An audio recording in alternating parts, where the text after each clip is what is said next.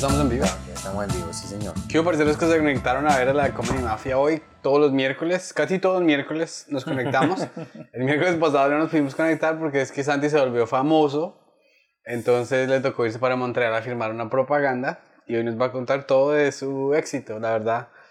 Creo que Santi por ahí nos dura dos capítulos más ya, porque ya, ya no me estaba contestando los textos. No, nunca. Estaba así demorado, marica, estoy en No, sed, güey, no te no. puedo conectar, güey.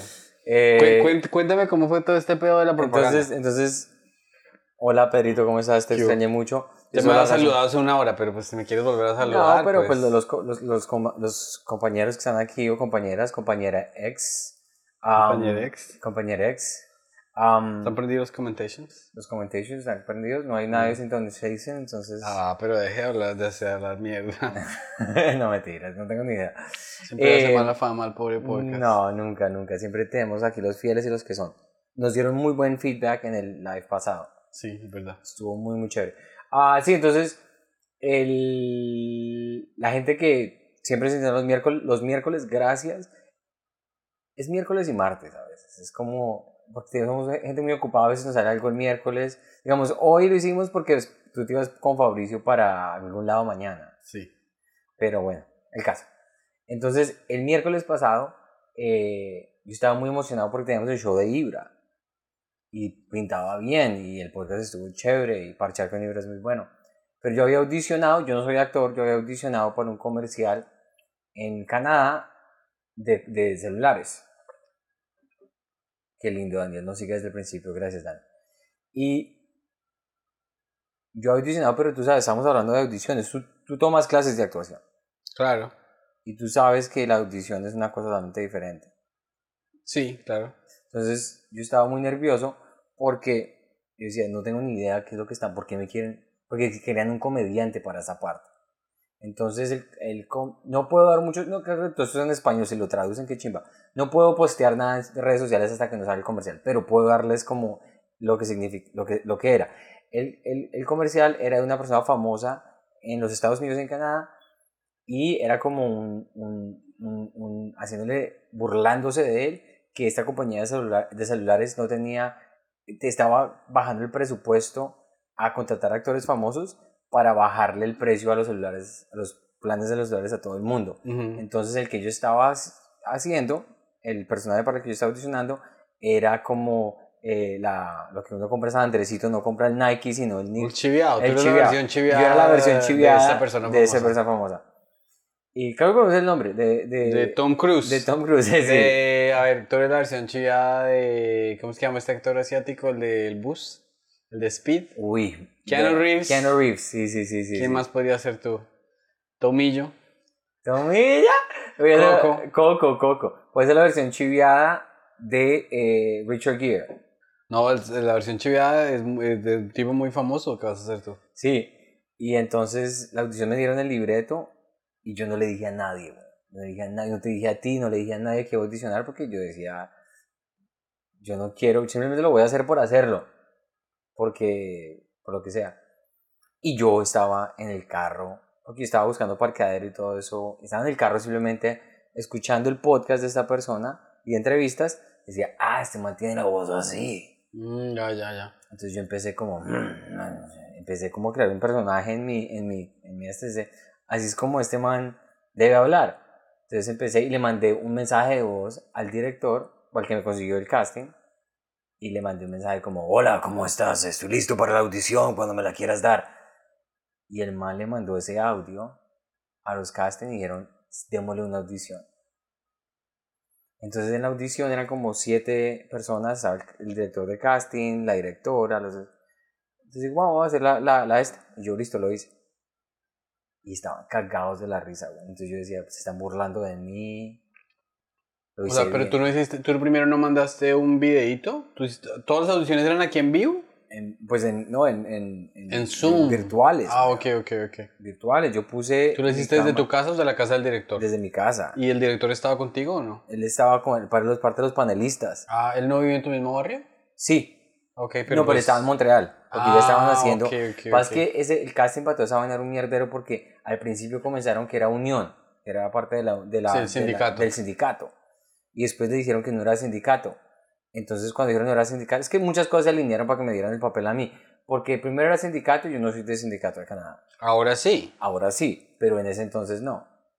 Parce, ser, gremio, ser parte de un gremio de actores es... Es no es fácil. Es una, no es putamente difícil. Había extras en el set que estaban todavía acumulando sus millas para poder ser unión, es ser un sindicato, ser de parte del sindicato. Yo de puro, pura rosca cuando llegué ahí. Eh, pues pura, uh, no, rosca no.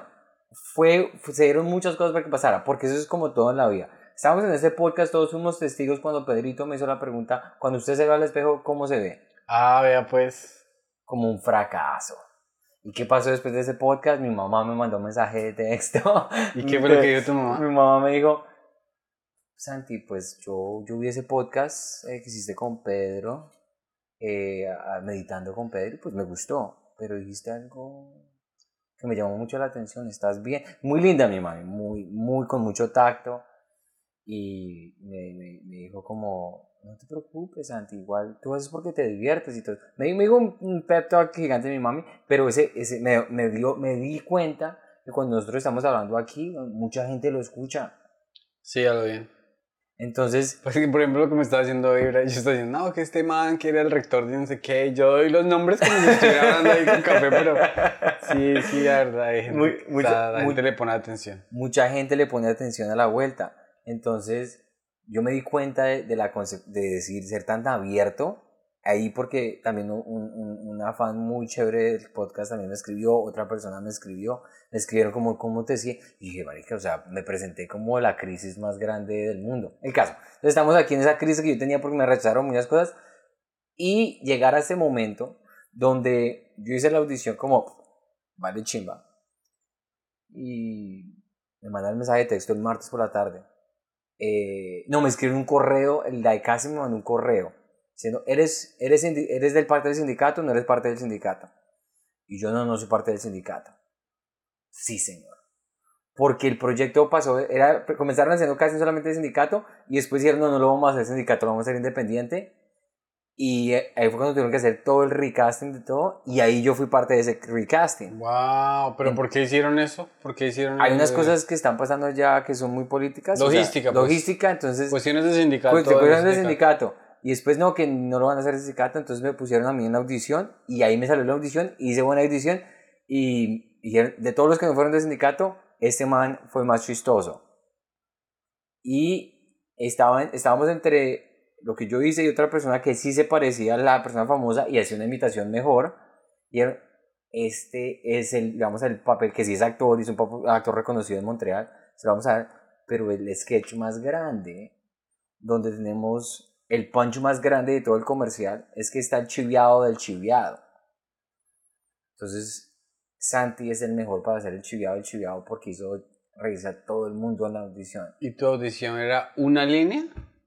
No, mi audición fue el, todo el, libreto completo. Ya. ¿Y cuánto, cuánto duraste preparándote?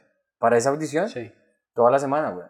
¿Toda la semana, crees? ¿Todos los días? ¿Todos los días? Todos los días me levantaba yo por la mañana y decía, la imitación, güey. ¿Y te, ¿Y te grababas? Y me grababa. Ah, es que eres, eso es juicioso, o sea, lo hiciste... Pero no le dije a nadie, güey. Lo hiciste bien hecho. Pero no le dije a nadie, porque yo tenía... a mí cada vez que me llega una audición yo hago después de media hora digo, ya mamé y mando unos videos todos porquerías.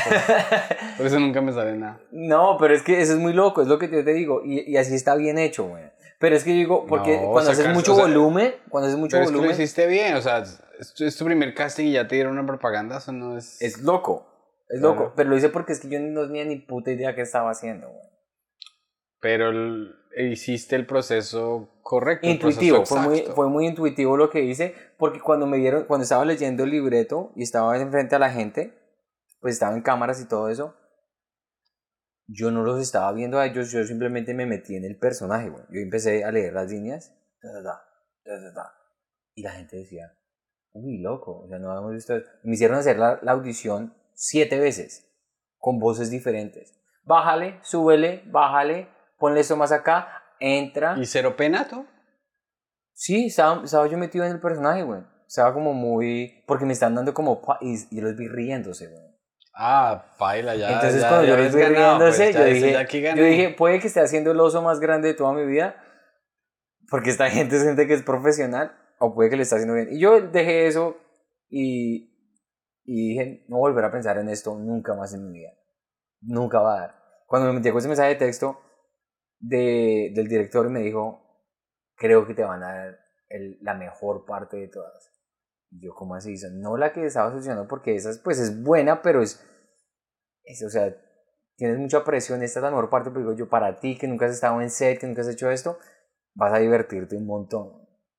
Entonces yo, ¿y cómo, cómo hago? Y dice, no, pues aquí están liberando. Yo, y el man nunca puso mi palanca ahí, nunca me puso a mí por encima de nadie. Él dijo, el casting director, yo decaí bien, no tengo ni puta idea por qué. Pero tú eres buena gente, huevón.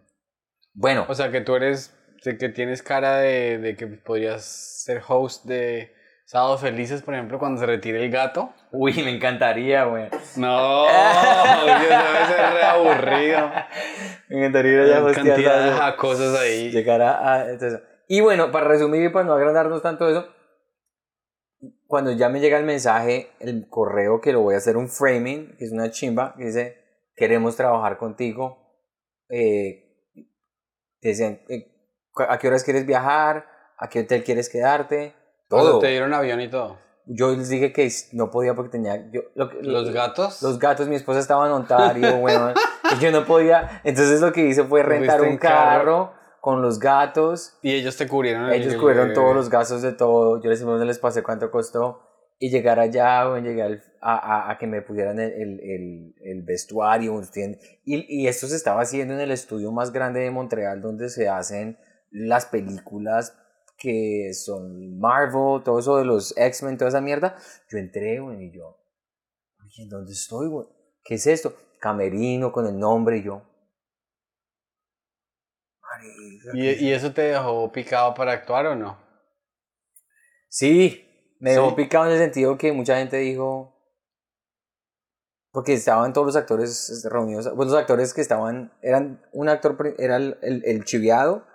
Estaba mm, el chiviado, la, la, reportera que hace lo que sea, está otra persona y estaban los extras. Entonces cuando estaban todos reunidos, um, el mundo de la actuación, ellos estaban hablando como, no, si yo hice este self-tape como 30 veces y ya después de esto ya tal cosa.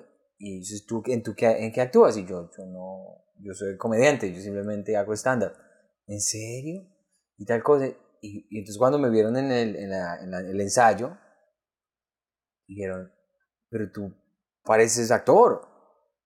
Y yo dije, la verdad no tengo ni puta idea qué estoy haciendo. Simplemente me dieron la línea, yo estoy haciendo. Dijeron, si tú tomaras clases serías muy buen actor. Y yo dije, pues bueno, voy a tomar clases porque a mí es que la actuación no es que no me guste, sino que es que toma tiempo. ¿Vas a tomar, pero vas a tomar clases o no? Esa es la gran pregunta. Sí, voy a, voy a sacarle el tiempo de tomar clases de actuación, voy a mirar.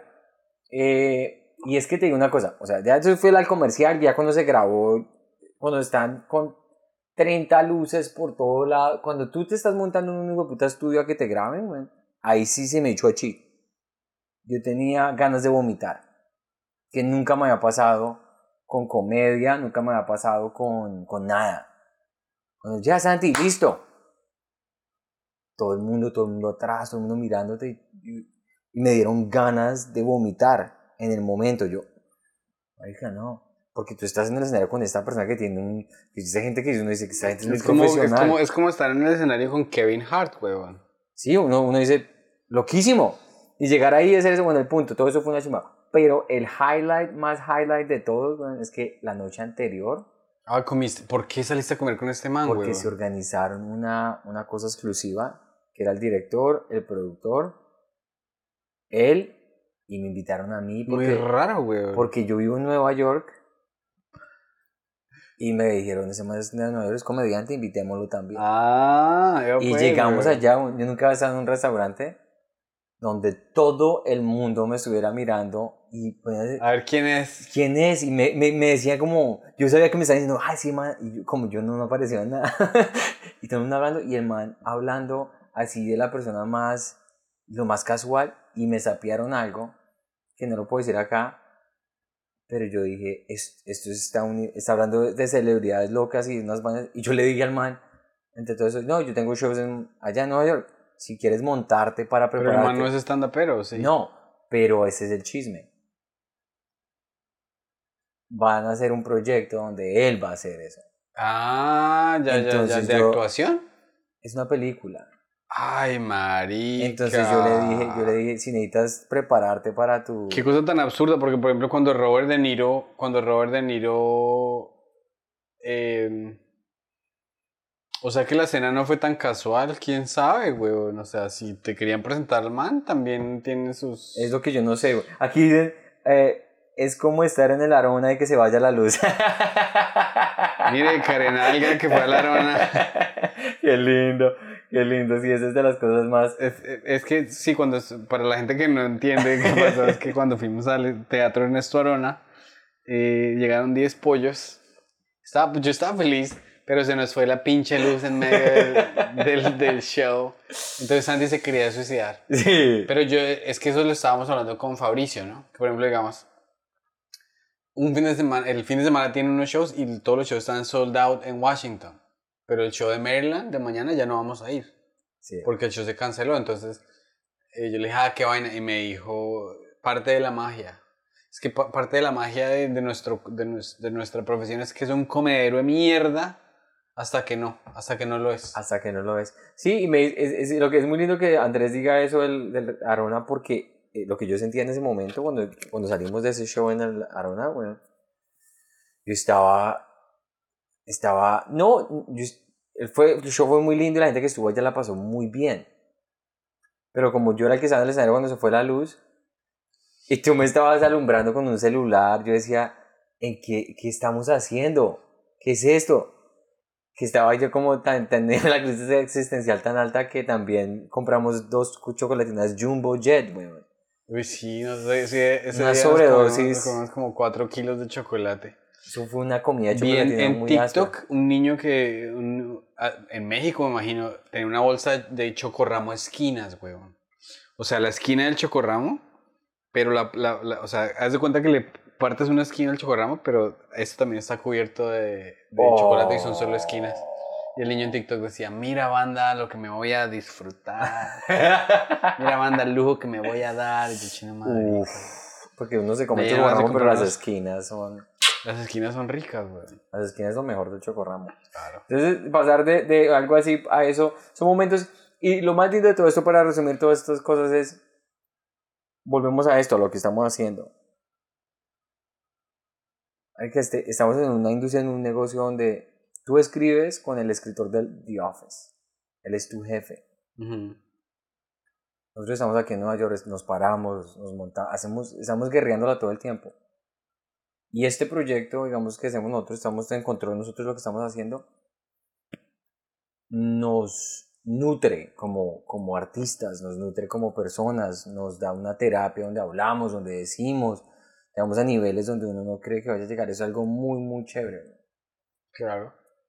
Entonces uno dice, es, pase lo que pase, de, de, de, de la Arona a un estudio haciendo un comercial, a un show cancelado, un show repleto, parte, lo que, lo que dice Fabricio es perfecto, parte de la magia. Eso es... Mira la, mira la gente como el mago y como Sánchez. Ellos comenzaron como haciéndolo y ya son las estrellas más grandes de Colombia, güey. Oye, ¿y buena luca el comercial? ¿La propaganda? Sí, pagaron bien. Ah, bueno. Entonces, eh, ahí se tiene para pa, pues, para el remanente que, que es importante. Entonces, esas cosas que uno no se, yo no me esperaba tener esa plática esa semana, ¿sí me entiendes? Como uno dice como chimba, o sea, en cualquier momento uno le sale algo. Que me salga así más, pues chévere, pero es como tan impredecible que uno no sabe. Sí, o sea, por ejemplo, el, eh, este man que hizo esa serie que se llama Mike and Molly, que es con Melissa McCarthy. Melissa McCarthy es la actriz de comedia más grande de la última década en los Estados Unidos.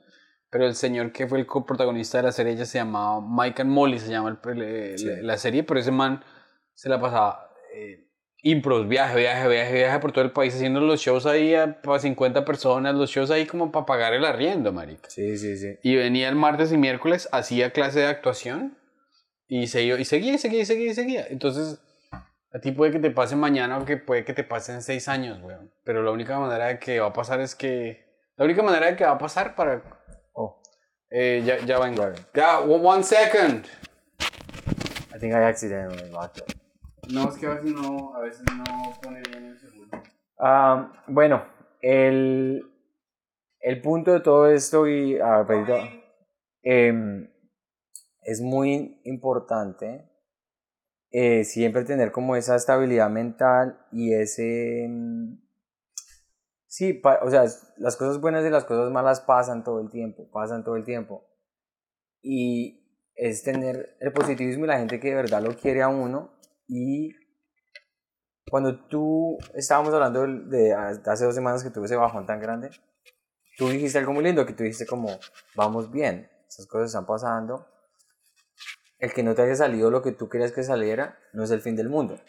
Claro. Ahora eso tiene más sentido que cualquier cosa, porque uno se esfuerza tanto, uno le pone toda esta expectativa, todo ese tipo de pensamiento a quiero que me salga New Faces en Just for Laughs. Oye, ¿ya anunciaron, ¿ya anunciaron New Faces o ni idea? No tengo ni idea. ¿no? Porque eso- New Faces es al final de julio. New Faces es eh, haga de cuenta que van a es como el draft de la NBA. Van a, a los o van a decir quién es el titular de la selección Colombia de todos los jugadores de Colombia. Uno dice, "Uy, yo quiero estar en esa selección. Es que buena Eso es. analogía. Eh, o sea, relativamente no, no tiene que ver con calidad, ¿no? Tiene que ver como a veces pueden meter un TikTokero ahí que nada que ver, pero Sí, sí. es una nueva, o sea, es una tontería porque no, no, no, no lo selecciona así la persona más experta del mundo, pero Es muy relativo. es una medallita que pues vale la pena. Sí, el New Faces, es que el New Faces le dio prestigio, es que gente como Gabriel Iglesias, gente como Kevin Hart, ellos como que le pusieron como esa estampa, ellos hicieron New Faces y uno dice, "Uy, yo puedo ser el próximo Kevin Hart. Entonces uno tiene como un estatus muy violento, pero uno se obsesiona con esas vainas, güey. Yo me obsesiono, yo tengo una mentalidad, yo me obsesiono con cosas. Y al tener como eso y decir cómo la re- te rechazan, el ego y todas esas, todas esas vainas se te van al piso y tú dices, no soy bueno. Claro, y uno se olvida que uno hace esto es por joder, por jugar, weón. O sea, nosotros, nosotros, eh, un futbolista, por ejemplo, así sea el futbolista más grande del mundo, Leonel Messi, empezó a los, digamos, a los 8 años. Ahorita tiene 36. Ya le toca transicionar, ahora va a ser que negociante o técnico o qué, o qué. Nosotros no tenemos por qué preocuparnos de que mañana sea el, el, el, éxito súper inmediato. Y poquito a poquito, o sea, por ejemplo, yo estoy escribiendo películas, mi primer guion ya lo escribí y me salió... No estoy muy orgulloso de ese primer guion. Y hoy estaba pensando, marica, y si llego al final del año y tengo seis guiones escritos y todos son una pecueca, ¿qué hago? Pues, marica, pues sigo escribiendo, weón. Sí, sí, sí. O sea, ahí, tú, tú, tú vas a la biblioteca y encuentras Fahrenheit 40 451 y encuentras otros 50 libros de Ray Bradbury, que es el que escribió ese libro, si no estoy equivocado.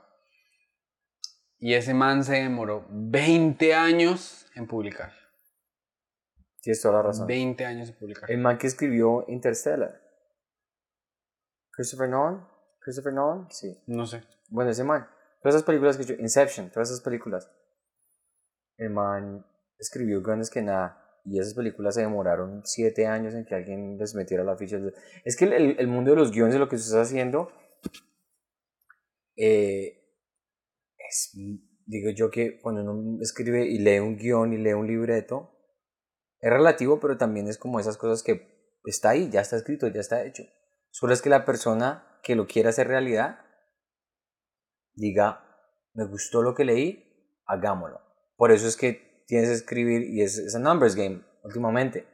Entre más tengas, más oportunidades tienes. Claro, o sea, pero también tiene que ser bueno. Porque yo escribo en cantidad para que mejorar mi... Porque, o sea, yo conozco gente que tiene 80 canciones originales. Las 80 canciones son una porquería. ¿Sí me entiendes? Sí, sí. Teóricamente escribir una canción se demora 15 minutos, Sí, sí. pero son los 10 años de apreciación musical y el talento innato y cultivar ese talento que hace que la gente... Aquí te están preguntando si, estás, si tú estás en huelga. Eh, sí, yo estoy en huelga. El... No he ido todavía a hacer la manifestación y ya me están puyando porque creo que es por obligación que tenemos hacer. Pero los actores ahora están en huelga. Ahora Sí, que sí, los sí. actores están en huelga, ¿qué pasa? Que los manes pensaron que los escritores, pues como podían seguir filmando todo lo que tienen archivado, pues cagados de la risa porque nos pueden tener un año hasta que no, no tengamos ni con qué desayunar. Les digamos sí, los que ustedes quieran, pero ahora que se unieron los actores, los actores no pueden promocionar nada. Sí. Entonces eso les quita mucho, o sea, todas las películas que tienen por soltar, todos los manes iban a negociar, Claro. van a, van a llegar a negociar pues. Sí, en, eh, en Montreal estaban. em, no sé. Am, que que eh, en Comic, eh, Comic Con, en Montreal, Comic-Con, ajá. en Comic Con te lo tenían en Montreal, muchos pane- panelistas no fueron y muchos eventos se cancelaron porque los actores están. Claro. Preciso, el que, el que- yo hice fue como más como hash hash, por eso no puedo decir nada, porque igual él fue en un proyecto canadiense, donde Ujú, es ujú. diferente, pero es muy delicado ese tema ahorita. Sí, claro. porque, porque sí, o sea, la gente dice, no, no, no, no, porque tienen razón a la hora del cuento, deben pagarles igual. Bueno, y ahora dejando de hablar de farándula, la, que, la pregunta que te mandé esta mañana, ¿cuáles son tres objetos que definen tu infancia? Uy, ¿Sí la leíste o no? no, no la leí. Yo te mandé eso por texto. Ah, sí, esa, esa sí la mandaste, sí ahora sí ya me suena. Eh, no la preparé, eso es- por eso digo yo, oh, wow. No, pues que si tú te preparas para algo, yo me sorprendería. Yo solamente me preparé para la audición que me salió. Sí. Ah, ve- Sí, sí, sí, es lo que pasa, eso. Sí. Sí, es lo que pasa cuando uno prepararme. Ah, una cobija que yo tenía. Una pregunta. ¿Tú cuando estabas en el colegio, tú estudiabas resto o no? Sí. Para No. física, matemáticas y eso. ¿No? ¿Y cómo pasabas, weón? Yo hacía las tareas en la ruta Y llegabas a la casa y... a jugar. O sea, siempre has sido un vago, pues. Sí, yo jugaba, yo hacía en la ruta, pero igual se me facilitaba hacer la tarea en la ruta. O sea, Era como un 45 minutos. En vez de estar esperando en la ruta jodiendo con toda la gente, hacía mi tarea. Obviamente eso resultaba con cantidad de papel doblado y todo eso, pero la, la tarea se hacía. mi hermano jugaba viendo... Mi hermano hacía tarea viendo Dragon Ball Z, weón. Ya me daba rabia. Yo decía, "Che, marica. Y mi hermano era así, doblado enfrente del televisor y haciendo la tarea. Yo decía, ¿cómo puede aprender? O sea, si yo hiciera eso, yo ni disfrutaría el Eh, sí, Dragon sí. Ball. Sí. ni hacer la tarea. Pero pues es Pero- que hay gente que es inteligente y, y puede hacer esos compartidos. ¿Sabes que yo sí hice mi tarea viendo Supercampeones? ¿Sí? Sí, muchas veces. Porque igual, yo hacía, tú, tú dices, ta, ta, cuando hay, cuando hay, cuando hay sustancia en el, en el capítulo, lo miras. Pero cuando entonces Oliver le pega la pelota, Y se demora tres minutos entonces en dice, bueno, ¿cuál es la Tú resuelves capital? una ocasión ahí. Sí, sí, sí. Dos por dos, y la X, y, y entonces, ah, metieron el gol. Ah. Porque no todo para un... O sea, tuve supercampeones y tú dices, ¿cómo tuvieron, cómo hicieron para retener a toda una generación de niños con esta porquería de programa? No, ¿de qué estás hablando? Pero a mí No, me porquería es porque se demoran mucho en muchas A mí vainas. me encanta que el técnico era un alcohólico de mierda. Sí, Roberto Cediño. Roberto Cediño, pero el man, el man parecía que ni siquiera se bañaba ni nada. Sí, Roberto Cediño era un mendigo que lo llevaron a la casa porque era Roberto Cediño después de eso. Era brasilero. Era brasilero. Y nunca, nunca explicaron por qué Roberto Cediño sabía japonés. O era, o era borracho. O era borracho. No me y acuerdo, era, la y era ciego también, que tenía un problema de la vista. ¿En Por eso, serio? Roberto, no, puedas, no puedes jugar fútbol de nuevo porque tu vista, lo que sea que se vean diciendo. A propósito de recomendaciones, porque aquí la gente le gusta que uno recomiende cosas. ¿Tú te has visto una película que se llama Kung Fu? ¿Es como Kung Fu Soccer o algo así? Me han dicho que es chistosa. Uy, marica, esa película es muy chistosa. O sea, el, el man es un reciclador, ¿sí o qué? Pero el man siempre carga así como dos costales de reciclaje. Pero el man, digamos, se encuentra un, costal y el man lo levanta así con el pie, ¡pa! se lo echa y el man sigue reciclando.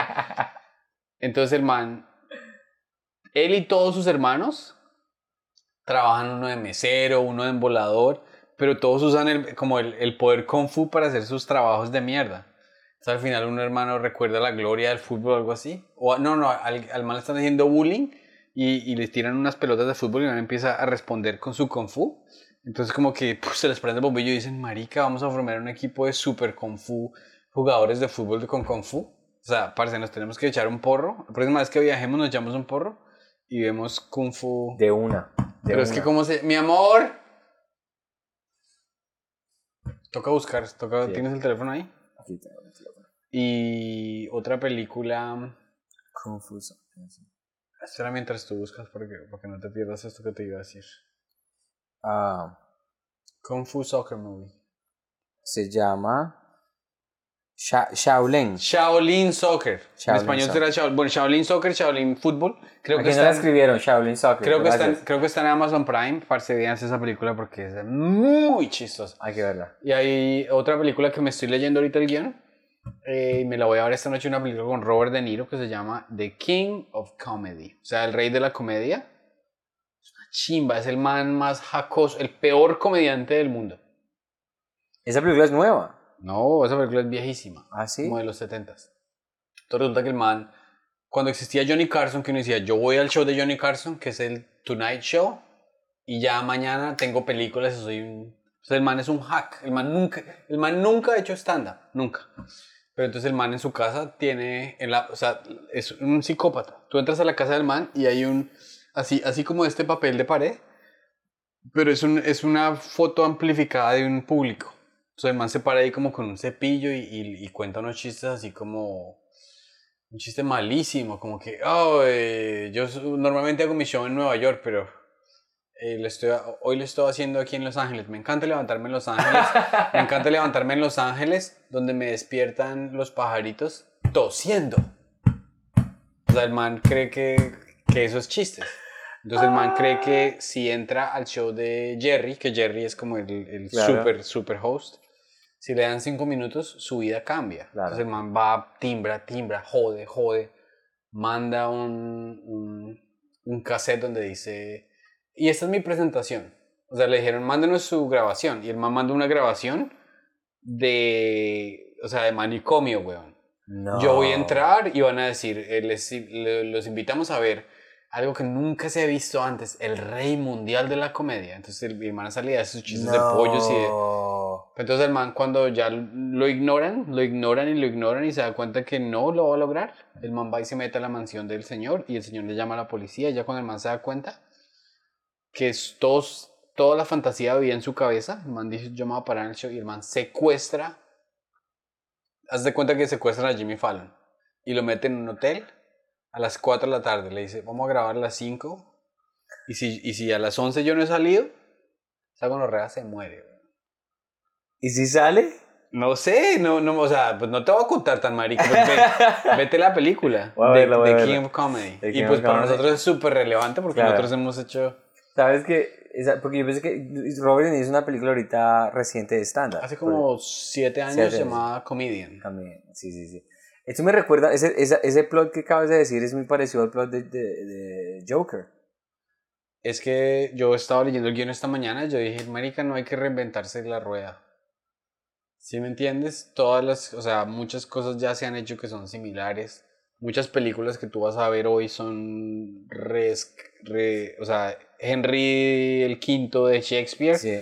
Se puede hacer, lo hicieron en, creo que en, una, en, el Caribe colombiano con una película. Ok, sí, sí, porque sí. Y muy, pero digamos, ¿cuáles son las reglas en ese entonces? Tú puedes basar un libreto en algo, una historia que ya ha sido escrita. Lo que pasa es que el, el, el, el Joker es muy distinto porque el Joker es un chico que... Él quiere también El Joker aparecer. quería aparecer en el show, pero él quería aparecer o suicidarse o matar a la persona. La, la, la enfermedad mental de él era completamente distinta. Y, él, y, y, y, y esta película de Rey de la Comedia empieza cuando el man, o sea, el man empieza afuera pidiendo autógrafo. El man ya está obsesionado con, con salir en el show. Claro. Mientras que el, el otro simplemente quería ser un payaso, o sea, él quería ser payasito. Ser payasito Aquí feliz nos, ya. aquí nos escribió Víctor que dice que eh, el Joker está inspirado en el King of Comedy y Taxi Driver. Excelente. Gracias, gracias por la información. Sí, o sea, eh, eh, al final de cuentas es muy chévere que todos los productos sean productos originales y no sean derivados de nada, ¿sí, me entiendes? Sí, sí, sí. Pero simplemente hay... Las historias humanas se resumen a, a qué. O sea, por ejemplo, en, en el, en, el, en el Rey de la... El King of Comedy, el man está hablando como que... En la misma película, el man va a un diner, a un restaurante, donde trabaja una chica de la cual ella estaba enamorada. Del, del- él estaba enamorado de esa chica hace 15 años, cuando se graduaron del colegio. pero él era un loser y todo el mundo le decía, eres un loser, eres un loser, eres un loser. Entonces él va y le dice, va así vestido de traje y le dice, mañana voy a salir en el Tonight Show. Entonces ya no soy un loser. ¿Sí me entiendes? Sí, sí, sí, sí, Eh, Y en el Joker, la mamá era una persona muy miserable y, la única, y, y ella solo admiraba el show de Marvin. Entonces el, el muchacho en su cerebro decía, si Marvin, si yo salgo en el show de Marvin, mi mamá me va a amar. O sea, al final de todo, todos estamos, todos estamos, eh, James Dean, ¿Te- ¿sabes quién es James Dean? James Dean es como antes de Marlon Brando, él vivió 26 años, murió en un accidente de carro. Creo que sí, sí, el nombre es O muy sea, conocido. James Dean es como, es como el Harry Styles de, Uf. de 1940 o algo así. Nunca fue cantante, pero sex symbol y hijo de puta. En Como una Marilyn Monroe, pero, y... pero, fem- pero masculino. Y el man le hicieron una entrevista. Y el man lo abandonó la mamá, creo. Entonces el man le dijo, ¿y usted por qué quiere, usted, cuál, cuál fue su ambición para ser famoso? El man dijo, para probarle a mi mamá que no me debió haber abandonado. ¿Sí me entiendes? Wow. O sea, él simplemente quería ser reconocido para que la O sea, mamá sí. se diera cuenta que él valía la pena. Entonces, no es que, no es que los, las historias sean copia de nada, sino que al final de cuentas, todos los seres humanos tenemos como ocho motivaciones básicas Mm. y de ahí nacen todas las historias. Qué bonito, sí, es, es Ahora, chimba. hace media hora te hice una pregunta y te interrumpí de inmediato. Ah, sí, sí, sí, sí, sí, sí, a los La pregunta era una cobija que yo tenía, que es lo que, ah, cuando le dije a mi esposa que tenía una cobija para dormirme, que yo me ponía la cobija acá, me decía, eso es un poquito de tendencia autista. Ok, Yo decía, no. yo decía, "Mm, ok. Porque hay una lista de... eh, Mi esposa am- ama las cobijas. Bueno, de pronto también es artista, como yo. Pero aparentemente la cobijita así me encantaba. O Ok, sea, como- ¿Cuántos años tenías? No puedo decir porque me da pena. No, no, no. Ah, no, no, no me da pena, pues todo el mundo sabe todo lo mío. Eh, yo tuve esa cobija como hasta los, hasta los 10 años, hasta que nos mudamos para Nueva ok, York. normal. A Nueva York fue cuando dije, no, tengo que tener la cobija, voy para Nueva York. Ok. ¿Desde Yo cuándo? tomé tetero, y esto sí es, no le digan a nadie, tomé tetero hasta los 8 años. Qué chimba, bueno, pues ¿qué? ¿Y ¿Qué pasa?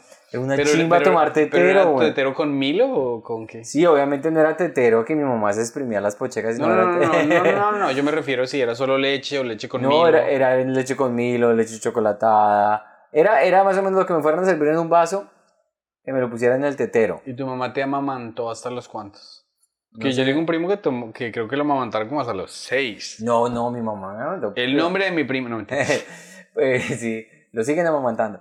Eh, no, yo creo que ni siquiera un año, con 10 meses. Ah, ok. O, o 9 meses, algo así.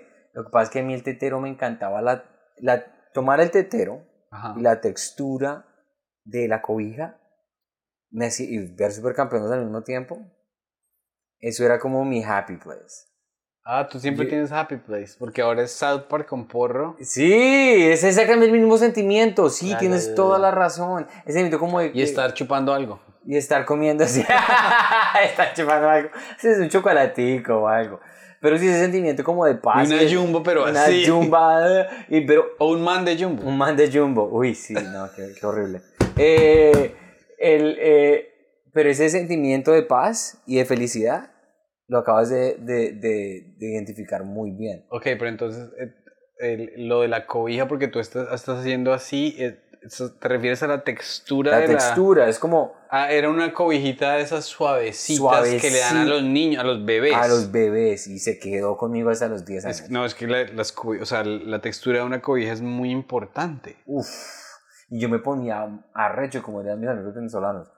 Con mi mamá me da una rabia. Ponías bravo, ok, ajá. Sí, arrecho es, bravo- es un chiste rabia, muy sí. original de muchos comediantes. Sí, me acá. acabo de dar cuenta. Eh, me da mucha rabia cuando mi mamá la, la lavaba, porque obviamente ella, pues yo dormía con esa copita cobija todo el tiempo, tenía Ah. manchas de tetero. Todavía no me estaba masturbando, pero tenía. Te- tenía ese mancha- olor, que- olor de- característico para ti que para ti era Entonces, chimba. es una coger esa cobija, yo caía dormido. ¿Por qué la abandonaste, weón? ¿No te hubiese gustado tenerla ahorita todavía? Sí, me hubiera encantado. Yo, yo tenía, cuando era chiquito, tenía Y un... tendría que fumar porro, weón. Con esa cobijita nomás así me dormiría. Claro. Pero entonces mi Bueno, mamá, esa es una, esa es muy bacana. esa- mi mamá la- la lavaba y tenía que hacerlo a escondidas. Tenía que hacerlo al, al principio del día para que cuando me lo, yo me fuera a pedir la cobija estuviera seca. O si no, tú que te ponías a chillar y a gritar. Uf, yo amenacé a mi mamá con que me iba de la casa. A los 7, 6 años de pronto. Y me voy de la casa. Mamá, ¿pero ¿por qué hizo? Porque usted me lavó la cobija y eso no se hace. Dije, Y mi mamá, y mi mamá dijo, ah, bueno, si usted quiere irse de la casa y cree que puede irse, listo. Y mi mamá me abrió la puerta. ¿Y te dio Me la dijo, cobija? Me dijo, váyase sin cobija. Y yo me voy. Es que, claro, un conjunto cerrado, pero tenía 7 años. Entonces igual corría el riesgo de que, ¿qué pasa? O sea, pero yo, que aparentemente yo me fui, yo no me acuerdo muy bien de ese detalle, mi mamá me cuenta que yo me fui de la casa y bajé las escaleras, pero mi mamá estaba mirando en la ventana todo el tiempo, yo nunca salí del edificio. Pero entonces mi mamá estaba preocupada y dice, bueno, entonces ahora se metió al, al- al apartamento de alguien, y no, que ella me vio por el ojito, que yo subí otra vez y que me escondí detrás de un muro. Y yo sí me acuerdo de estar detrás del muro, llorando, pensando que mi mamá era la peor persona del mundo. O sea, un día que te habían lavado la cobija, tú dijiste que te ibas de la casa. Me iba de la casa y me, me fui literalmente como por 20 minutos. Que en, mi cerebro fue como Lo- dos los días. niños de dónde aprenderán eso, weón. ¿Será que tú ya habías visto a tu papá pelear o algo así? Porque los niños, o sea, yo también. No, en ese o sea, entonces creo no. que todo niño ha hecho eso. Y me voy de la casa. ¿Tú lo hiciste también? Ay, pues marica, claro. uno es muy estúpido porque me voy de la casa y uno no piensa en qué, cómo voy a ver un niño. De hecho, hay un programa en Netflix, no sé si a mi esposa le gusta verlo. Mi amor. She's probably with headphones. Parce, ya. Hay un programa de unos niños japoneses y a los niños los mandan, digamos, pero son niños como de 3 años. Y los mandan de aquí a la 72 a, a, a Carulla a traer tres toronjas y cuatro y, y, y dos libras de morcilla. Y los niños por ahí por la calle. Obviamente hay un, hay un crew de gente profesional que los está siguiendo y que los está protegiendo. Pero es muy loco ver niños así de chiquitos tratando de...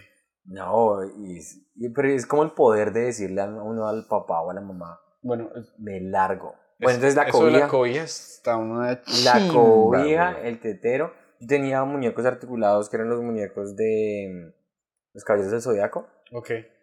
Y tenían la armadura. Yo tenía toda la colección. Eso se... ¿Sí? ¿Quién te la compró? ¿Tu Mi mamá? mamá. No, mi papá, en ese entonces mi papá venía a visitarme, creo que lo vi una vez al mes y la, el plan con mi papá era, yo me veía con él en Unicentro o en algún centro comercial haciendo Santa ¿Te Bárbara. veías algo con él? Mamá me llevaba a verme con él. Y tu mamá decía, qué opiro, tome. Mamá decía, está, véanse con él. Mi mamá ponía el, pues, cuando me recogía y todo eso. Pero mi papá, él sabía cómo, yo, yo en ese momento quería a mi papá, pero lo asociaba con plata. Claro. Porque yo estaba con él, es íbamos que a los niños comer. no son bobos, güey. No, y él me compraba helado, me compraba Popsi. pizza, todo, todo, todo. Y yo decía, quiero este caballero del zodiaco. Me Hágale. lo compraba. Entonces, toda esa conversación, se lo, se lo tengo que agradecer a mi papá. Acá, los caballeros del zodiaco fueron por él. Claro. Y, y sí, entonces, caballeros del zodiaco, esos muñecos para mí eran intocables. Dos. ¿Y, el- y otra cosa? En mi niñez, balón de fútbol. ¿Balón de fútbol? Siempre cuando yo tenía mi baloncito de fútbol y jugaba y rompía vidrios y todo. No juegue con el balón, siempre decía, no juegue con ese balón ahí porque me rompe algo. Y yo, no, no, tranquila, y siempre que jugaba rompía algo. ¿Y tú, de tu niñez, qué te identifica? Objetos. Eh, yo creo que es, número uno, un family, güey. O sea, yo pasé horas y horas y horas y horas y horas. Yo llegaba del Calasanz, yo estudiaba en el Calasanz en Bogotá, llegaba como a las tres y media o cuatro a la casa y en Bogotá había apagón a las cinco, entonces era de cuatro a cinco, o sea que mi hermana déjeme a mí jugar, qué largo. ¿Y qué juego jugabas? Super Mario, creo. ¿Super Mario? Donkey Mario. Kong también. Eh, no me acuerdo si en Family había Donkey Kong. Y, y ese juego de los Olímpicos todo mediocre que era. Uy, ese juego me encantaba. Creo que a mí todavía me gusta. O sea, Ese de, juego era de, muy, de- de obstáculos, de tirarla muy bueno. O boxeo. eh, Sí, El bueno, eh, Punch Out. Punch Out también hace el juego. Ese yo creo. em, es, o sea, el segundo no es muy descriptivo. Yo tenía un peluche, pero bien, bien, bien, ni- niño chiquito tenía un peluche que era un mono, pero el mono uno le podía meter la- el dedo en la, el dedo, el mismo dedo en la Yo andaba con ese peluche. Me gustaría todavía tener ese peluche. Por eso digo que si tu cobija te gustaría sí, tener me claro que sí. encantaría tener esa cobija. Eh, ¿Qué más, weón? Mi, mi traje de pana, marica.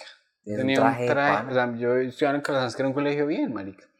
Y mi papá me compró un traje azul de pana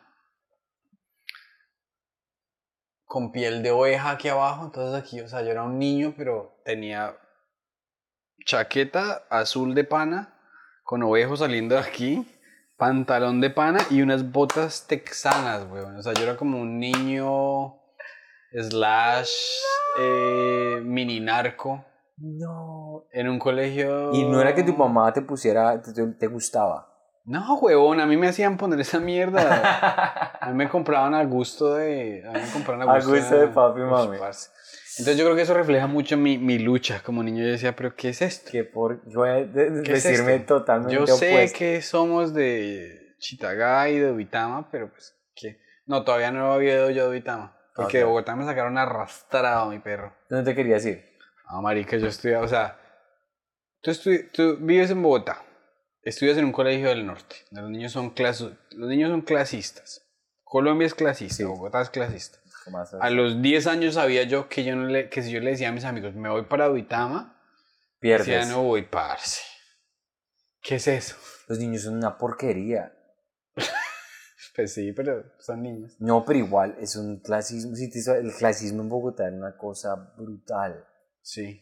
No, pero, y, eh, o sea, eh, lo que pasa es que uno está, está como tan obsesionado con hacer sus tribus que, porque aquí, o sea, a, a mi sobrinita en, en, en Pensilvania, las blancas latinas, mierda, o sea, en todas partes los chinos se dan, se dan duro. Sí, sí, sí, niños son una porquería. Yo le dije a mis amiguitos que me iba para Bucaramanga. Lo lindo es entonces que no podían chequear nada. Ellos tenían que aceptar la realidad. Claro que sí. Eh, sí, eso. eso Qué es bien, todo. qué bien. Aquí están diciendo que sí, eh, que suban una foto del peluche. Con el peluche. ¿Con cuál peluche? Con el peluche que acabas de Yo le mando una descubrir. foto a mi peluche.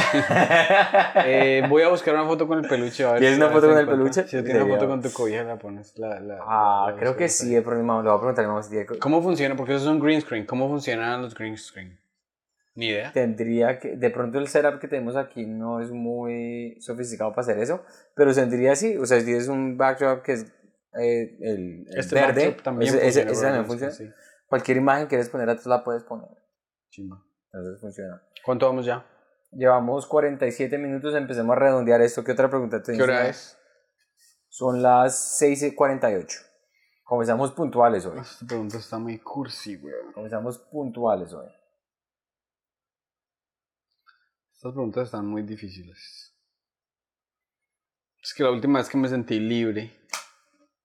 Uy. ¿A ti te, pare- te llama? A ver, di, di. A mí no se me ocurre nada. O sea, Depende de la interpretación de ser libre. Si digo ser libre en cuanto a que puedo hacer lo que se me dé la gana, no tengo que mandar mensaje de texto de estoy...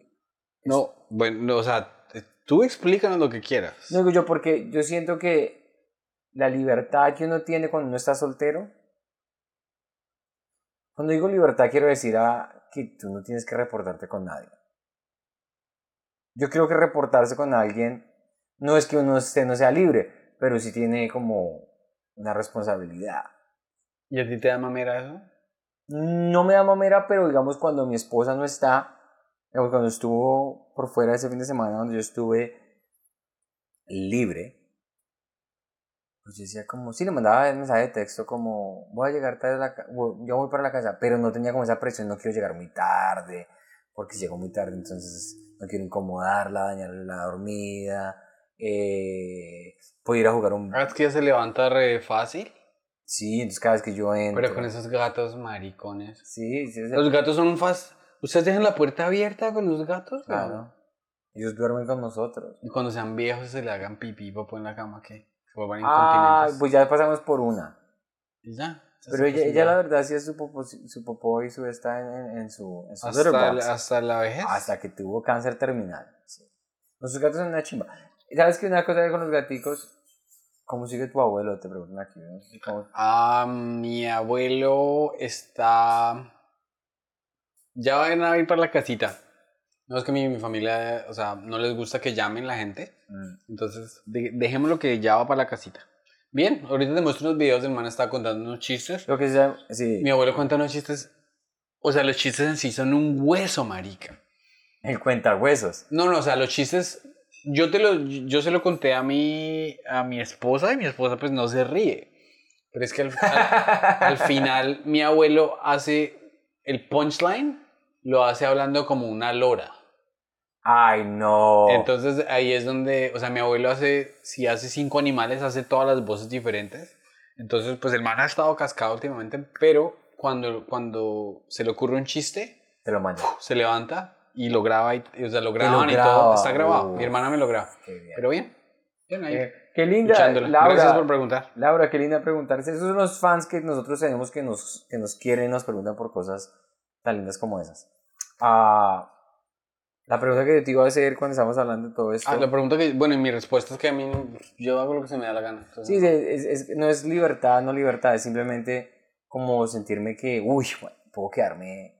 o- no es que no pueda, sí puedo, pero no hay ese conflicto como de horarios, o ese conflicto como de tengo que levantarme otro día temprano. Entonces a eso yo me refiero con libertad. Qué interesante, porque yo nunca, o sea, yo nunca digo, uy, que me gustaría quedarme aquí, pero es que mi esposa tal. Yo, donde quiera que estoy, digo, me quiero ir para la casa. Si tú eres una persona muy casera, Sí, no sé. chimba. Bueno, tenemos 10 minutos para cerrar esta Espérate, espérate. Ay, que yo quería hablar de algo, weón. Se me va. Ah, mira esto que me pasó. em, ¿Cuál es tu, cuál es tu opinión respecto a fertilización in vitro? ¿A ti te lo cubre el seguro? ¿A ustedes les cubre el seguro o no? No he hecho la Si investigación. ustedes lo quisieron hacer en Canadá, ¿eso se los cubre el seguro? No ¿O tengo Porque no viven idea, allá. güey. No tengo Ah, pero idea. ustedes no. Ah, yo la verdad no creería que de pronto ¿Ustedes ni siquiera han hablado de eso? no hemos llegado a hablar de eso todavía. Hemos hecho los exámenes preliminares que salieron bien, pero no hemos llegado como al punto de, de decir, bueno, si ya fue, vamos a esto, al bebé mañana. No se ha llegado a eso precisamente por eso, por, por pereza hacer la investigación, un poquito de negligencia. Mejor, mejor, weón. Porque si, o sea, bueno, ¿cuál es tu, tú quieres tener niños sí, sí o sí? ¿O, o Pues, sería, te parece de- que sería chimba? De eso, de- o sea, lo que hablamos nosotros es, tener hijos sería, sinceramente sería chimba. Ujú. pero uno mira a la gente que tiene hijos y tiene familia y dice, uff, todo cambia de una manera, o sea, no todo, pero el horario se pone más pequeño. Claro, marica. Si era, si era pequeño antes, ahora se vuelve más pequeño y obviamente, eh, económicamente, no es que, pues, no sé cuánto pueda costar un bebé al principio, pero ya después De empieza- aquí cuestan las lucas, weón. Sí, y mandarlos a daycare, que es un plata. Es que, digamos, en Montreal, daycare son 6 dólares el día. Comparado acá, que son 2 mil dólares al mes. La vuelta es la siguiente. Montreal tiene un aeropuerto internacional grande. Sí. O sea, es que, por ejemplo, bueno, número uno, quién sabe que de aquí a cuatro años cuando tengas chinos, ¿cómo estás de lucas? Si estás sobrado, weón. Sí, ¿Me todo es muy relativo. Todo es muy relativo. Digamos que, para, sí me gustaría, pero estoy contento que no ha llegado. Claro. Porque imagínate que me salga lo que me salió la semana pasada y uno con un bebé, güey. No, no puedo ir. No, no puedo ir porque entonces con quién dejo a mi hijo. O, tengo que o sea, con los gatos fue un mierdero, con un bebé. No, es que yo, por ejemplo, esta mañana me paré y, y estaba estoy tratando de escribir un nuevo guion, entonces dije, me senté tres horas de chorro, tres horas sin pararme una sola vez. Me encanta poder levantarme, tomarme un café. Primero que todo, uno se levanta cuando se le da la gana, prácticamente. Porque yo trabajo desde la casa, entonces me levanto aquí, un cafecito, leo el periódico, en silencio total. eh, Me vengo y me siento, cuando tenga un niño, uff. todo cambia. Sí, pero igual pues me imagino que, por ejemplo, mm, se vuelve una excusa para que mamá se venga a vivir conmigo. Claro. Entonces es más bonito, es marica, es más bonito. Hay, hay- hay más cosas, hay- trae cosas lindas y trae cosas, trae sus beneficios y sus retos. Yo, yo estaría bien si mi esposa no quisiera tener chinos, yo estaría bien. Exacto. Pero pues ella va a querer, ella Esa quiere. es la respuesta, digamos, yo hablé con Selena de eso muy, muy, muy fijo. Nosotros vamos a hacer de nuestra parte para que pase. Pero si no pasa, nosotros no vamos a adoptar, nosotros de pronto Pero ustedes van a hacer IVF. IVF sería una de las opciones, pero no hemos hablado al respecto. Ella tiene 30. Va a cumplir 30 años, sí. Entonces, si les toca eh, in, in- in vitro, pues lo hacen a los 34. Sí, entonces, esta- y ahorita ella, digamos, ahorita está disfrutando, una cosa que me ha ayudado mucho es que está disfrutando su trabajo, está disfrutando su vida, ella puede ir y venir está con, ahorita, Y digamos, parcha con las amigas y parcha con las amigas. Eso, eso marca una gran diferencia. una gran diferencia y que, digamos, el problema más grande ahorita es el abuelito de ella, que está bien, pero el 93 años, compartir con el abuelito ahorita es muchísimo más importante que uno ponerse a hacer IVF y todas esas cosas. Claro que sí. Entonces, entonces hay, hay cosas, digamos, que uno mira en la vida y uno dice, sí, me encantaría, sería muy chévere, pero no estoy, no estoy incómodo porque no haya pasado. Porque la vida de nosotros es muy diferente a la vida de una persona que está solamente con su day job, con su trabajo de Claro, si uno contador. puede trabajar de 9 a 5, llegar a la casa a las 5 y estar con los niños jugando hasta las 2 de la noche chimba, pero es que nosotros, nuestro día empieza a las 7 de la noche. Exacto. Entonces, digamos, nosotros para mí, como comediante, digamos, el tener esa flexibilidad en ese momento es, no tiene precio. Es decir, voy Claro. para acá, vengo para acá, ta, ta, ta. El tour que hicimos el año pasado, que pongamos ese tipo de cosas, digamos, como no somos de una manera normales en nuestro horario, funciona que no este haya pasado todavía. Obviamente uno mira a la gente que tiene hijos como Fabricio y todo eso y hace que fun- y funciona igual. Sí, es que lo que hay que hacer es Luca, papi. sí, sí. Es que te, te digo porque no, no he escrito el chiste, pero me dio mucha risa, weón, porque ya me, a mí me están haciendo también, o sea, estamos, los test de mi esposa los están haciendo y por el lado mío están haciendo el test del análisis de semen, etcétera. Entonces la chica me llamó, me dijo que vamos a la cita, julio 24, tales, yo le digo, todo bien. Me dice, le aviso Para que, que no, no... se masturbe. Ah, bueno, eso sí, que no... Ay, marica, cierto. Mi amor, She won't hear you. julio 22 a 24 no se puede culear. Ni que... uy, no, No, me no, no, pero es que yo ¿por necesito todo... Ah, parce. No, eso me lo dijo también, pero después me dijo, le aviso que no se presta material de contenido adulto, entonces si quiere su esposa venir, pues que venga. Y yo todavía no entiendo para qué. De, tuve un momento de World chimba que te lo voy a mostrar ahorita porque había una señora como de 70 años y yo digo, pero no entiendo para qué va a venir mi esposa. ¿Qué, esa vieja, ¿qué está pensando? Y la viejita me miró y me dijo, ¿qué está pensando usted que no entiende? y se Y no te el material. es un- cuando yo hice el mío, bueno, yo tenía el chiste al respecto, ¿te acuerdas? Que, que, que... Yo entré allá y tenían de todo, o sea, tenían Netflix, HBO, Sí, sí, todo sí, eso, pero, y tenían Pornhub, too, también. pero entonces a mí la, la vieja, ¿por qué me dijo que venga su esposa? Para que te la haga a ti, para que te haga el Pero pajazo. es que yo no me sé hacer la paja. Es que eso no tiene nada de sentido.